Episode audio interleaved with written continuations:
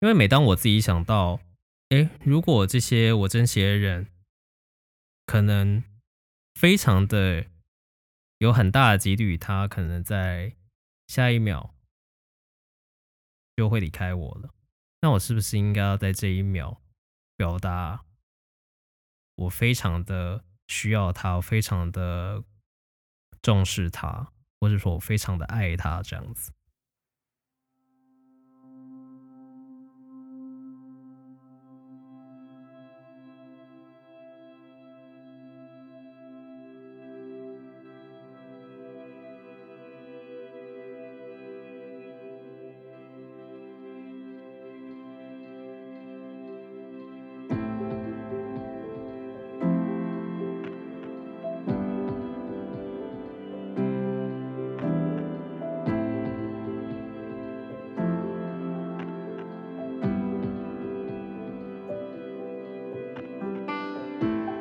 欢迎收听《话题无边界，人生无极限》。大家好，我是小马。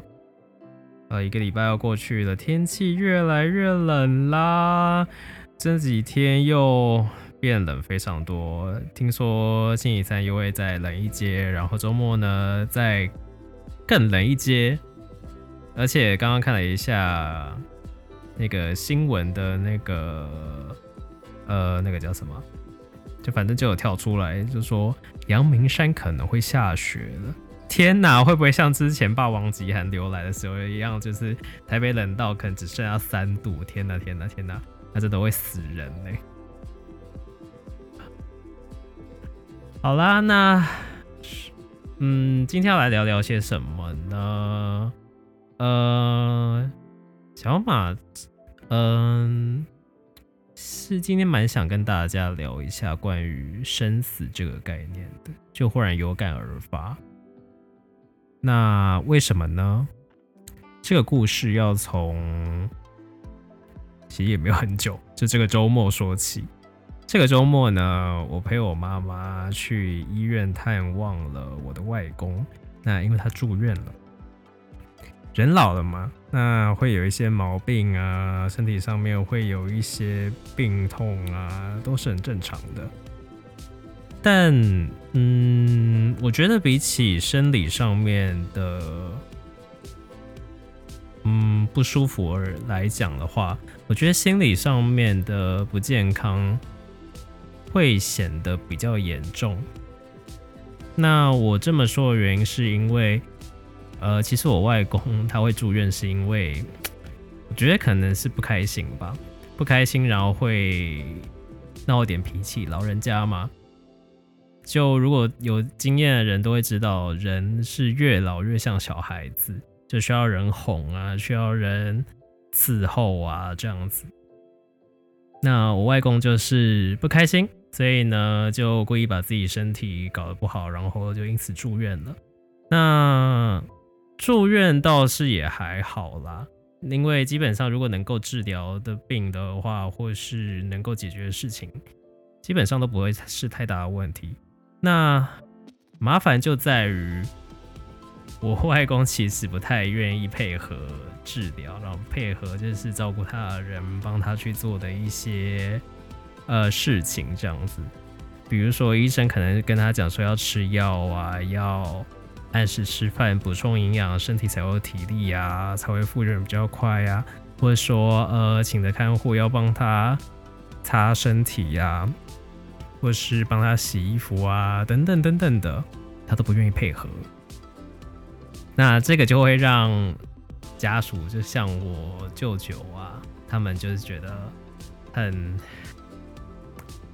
超烦吧，就是觉得。嗯，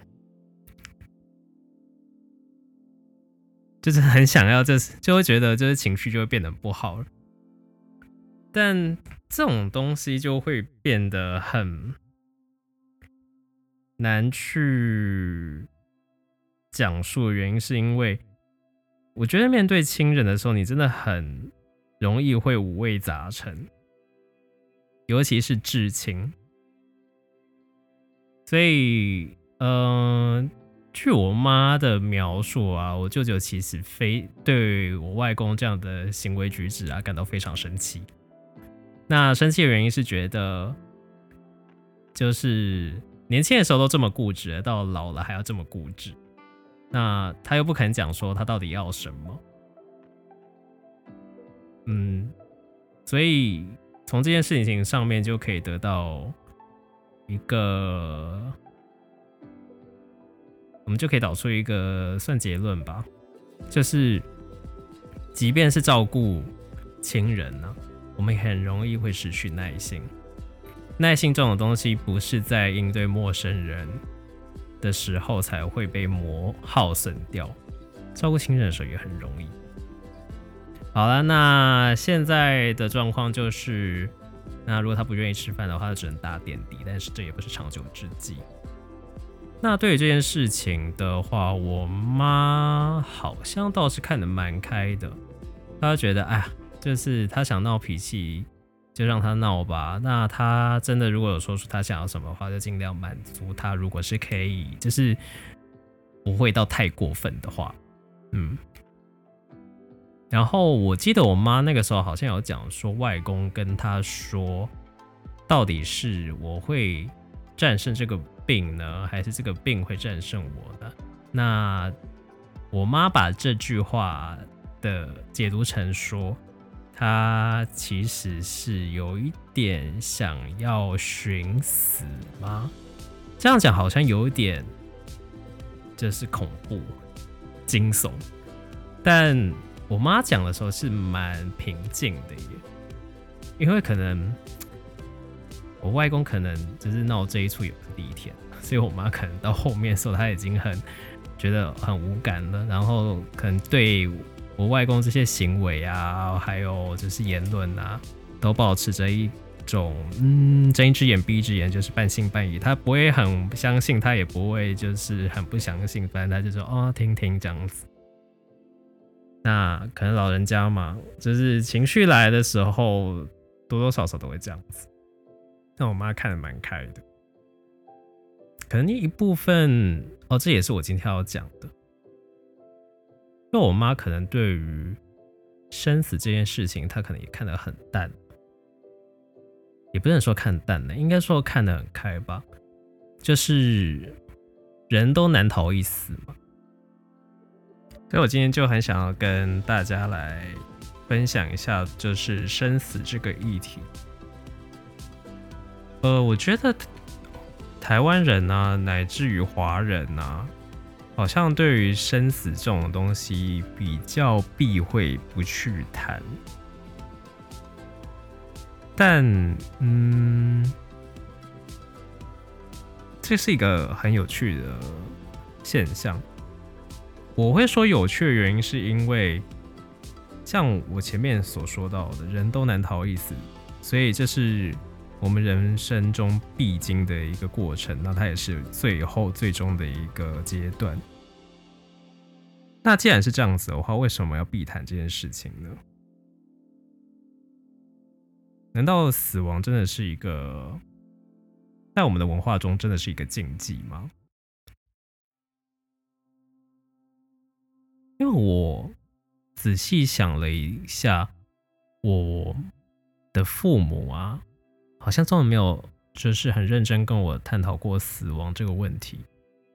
就是他们不会跟我谈论到说，哦，他们如果死了怎么办呢？或者是很认真的，呃，跟我们去聊说，我们对于可能像，呃，呃，因为我阿嬷就是我妈妈的妈妈已经去世，然后我的阿公就我爸爸的爸爸的话已经去世，然后我记得当。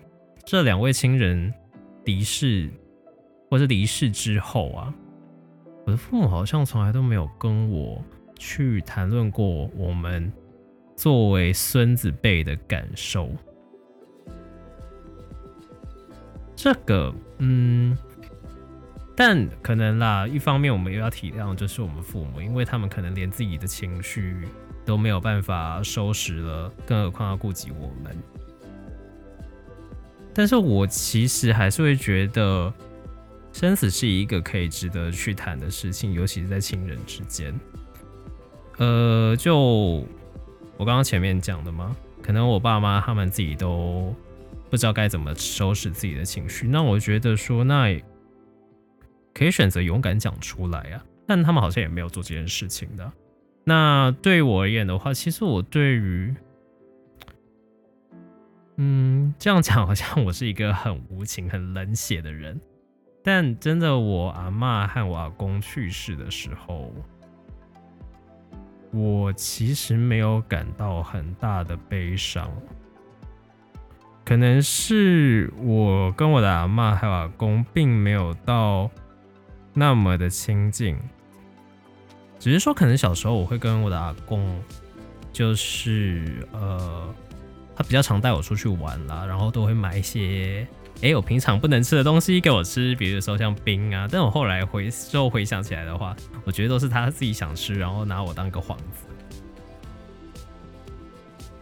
那可是其实呃，当我长大之后，其实后来就渐渐再也没有跟阿公那么亲近了，然后一直到他去世这样子。那阿嬷就更不用讲，因为没有就是长时间生活在一起，大概只有重要节日的时候才会见面，所以也不是。那么的熟悉，所以当这两位亲人过世的时候，我其实是没有很大的情绪波动的。可是现在事后回想起来呀、啊，就那个时候年纪可能还小吧，但现在以我现在这个岁数来去再回首那个时候的那个阶段的话，我觉得还是如果作为一个大人的话，我觉得还是可以跟小朋友聊这个问题。因为我就回想当时的我，其实对于生死很懵懂。其实我真的很多东西我不知道。然后因为，呃，台湾人的习俗就是人去世了就要赶快就做丧事嘛。那如果就是比较讲究一点的家庭的话，可能就会走比较传统的流程，可能大七小七都要做。然后所以你就是在忙碌中，然后可能大人叫你穿什么衣服啊，做什么事情就会跟着做。所以你。嗯，可能你感受不到什么东西吧。第一点就是你可能跟这个亲人没有那么的亲近，嗯，那个情感的羁绊没有那么深。然后另外一方面的话，就忙碌之中你也没有办法去想其他的事情。可是我总会有一个感觉是，面对生死，其实我们好像可以有更多的。准备吗？嗯，应该是说，我觉得作为父母可以借由这个事情去教导孩子如何面对生死。因为如果，嗯、以我来说的话，如果从来都没有去思考过生死这件事情的话，哪一天真的轮到，嗯，我的至亲。离开人世的时候，其实我会不知道该怎么去面对，该怎么去处理。我其实蛮佩服，这是真心的佩服那一些在呃父母去世之后就可以马上收拾好自己的情绪，然后投入呃丧事之中的人。我真心的非常佩服这些人，因为。换位思考来说的话，我觉得我没有办法做到成这样。应该说，我没有办法百分之百的拍胸脯说，我一定可以，就是马上把自己的情绪就是整理好，然后呃开始处理后事、亲人的后事。我觉得我没有办法。而且我忽然想到，我之所以会对这件事情非常有感触的原因是，呃，我。有一次看了一个名人的专访，然后他有说他有尝试跟他的小孩子谈生死，然后在场的其他来宾就有一点诧异，就觉得这么小，就是跟这么小的小朋友讲生死真的好吗？可是后来我觉得其实蛮有必要的，就像我刚刚前面所说的，你要让你的孩子对于生死是有一定的了解。要让他们至少要让他们有机会去思考这件事情，就是死亡真的非常可怕吗？就如同我一开始所说，如果它真的是人生的必经的一个阶段，一个不可不免的阶段的话，其实它并没有这么的可怕。然后，哦，对，我觉得最重要的一点是，我们要去想，要把死，嗯，死亡看成是一件。很平常事吗？这样讲好像真的有点奇怪。但我想要讲的是说，呃，死亡来的时候，其实要用一个比较，嗯，平常的心态去看待，因为它终究会来，只是可能时间早晚的问题。那我。觉得如果没有意识到这件事情的话，真的会当死神的镰刀高高举起又会落下的时候，你真的会陷入很深沉的悲伤之中。嗯，因为我们太把呃身边的人，就是我们的朋友啊、另一半啊、家人啊。就视为太理所应当了，就觉得哎、他们一直都会在我身边，不会离开我们。但我从来都没有意识到，说总有一天他们会离开我们。嗯，所以这个导出另外一个观念，我会觉得要好好的珍惜每一个当下。因为每当我自己想到，哎，如果这些我珍惜的人，可能非常的有很大的几率，他可能在下一秒就会离开我了，那我是不是应该要在这一秒表达我非常的需要他，我非常的重视他，或者说我非常的爱他这样子？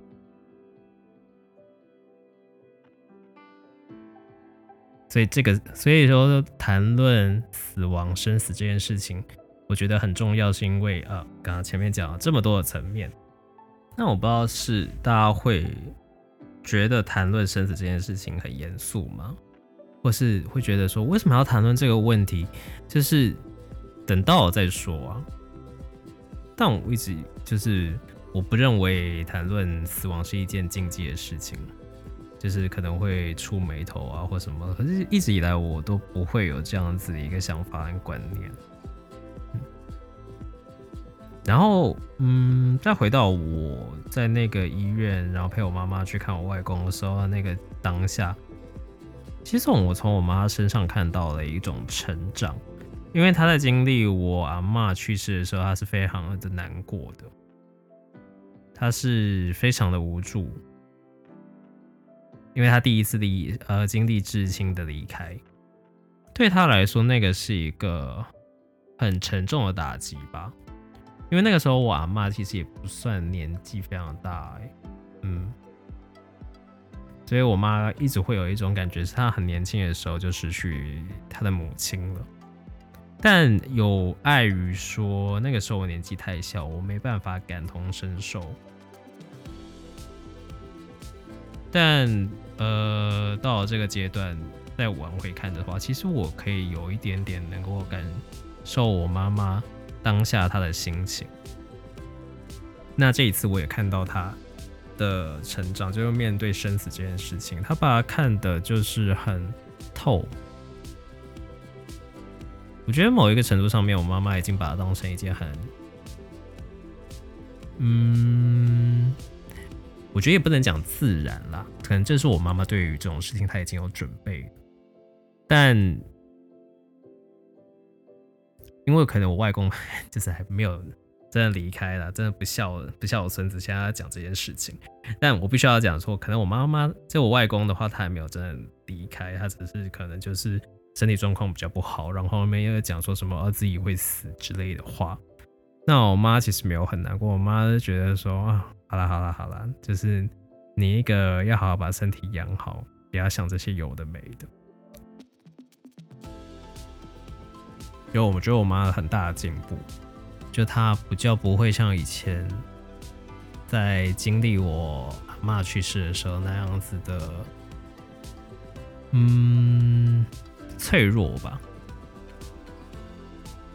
但我不是，并不是说我妈不够坚强，但是只是说人都会有脆弱的一面。但我觉得经历过那件事情之后，我妈变得比较坚强。但可能另一方面也是因为，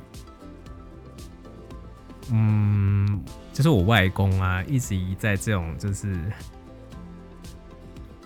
演出这种情境，已经不是第一次，所以可能有一点就是狼来的的那种故事，你知道吗？所以我妈已经很无感。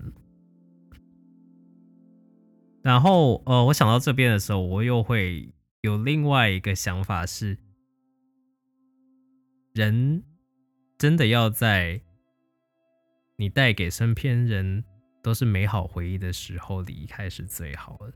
这样讲可能有点可怕，有点惊悚，但是大家试想一下，如果你今天身旁有一个人，他带给你的回忆都是好的，然后你非常喜欢这个人，他忽然真的哪一天就不小心离开了，他是不是一直就停在你的记忆里面？他就是一直是永远就是那个美好的样子，你会一直的怀念他。但我们换一个情境想的话，如果今天这个人就是可能久病缠身，或是等等因素，然后就是不断的耗损你的体力和精神的话，等到哪一天他走了，你可能会觉得是解脱。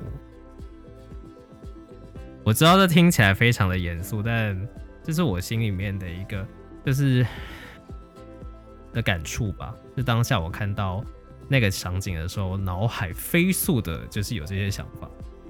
所以难怪日本人会说，就是人呐、啊，要像樱花一样，在最美的那个刹那就凋零。人生不求长，只求璀璨。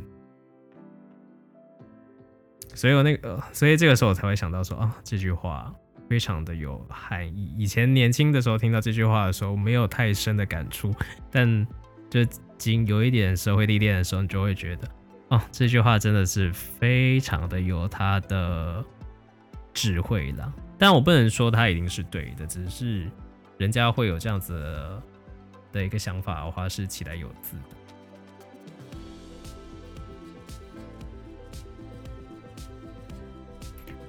嗯，但我也不想要把就是死亡、生死这种东西看得很严肃啦。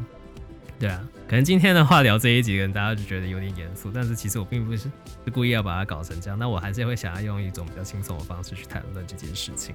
那我只是想要抛出一个议题，让大家去反思说：哎，对于死亡啊，你有准备吗？如果死亡突如其来的来临啊，你可以承受得住吗？其实就连我自己都没有一个很标准的答案。我可能也没有办法承受住，亦或是我可其实可以，但是我自己不知道。但我觉得可以在它来临之前的多多去思考这个问题。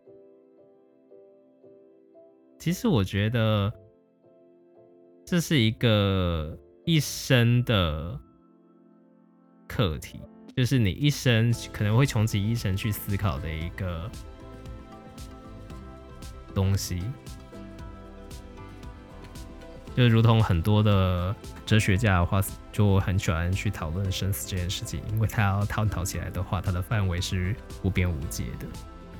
那今天的话，大概我觉得我应该只是讲他的皮毛而已啦。嗯，好了，那我觉得今天大概就也先这样子了。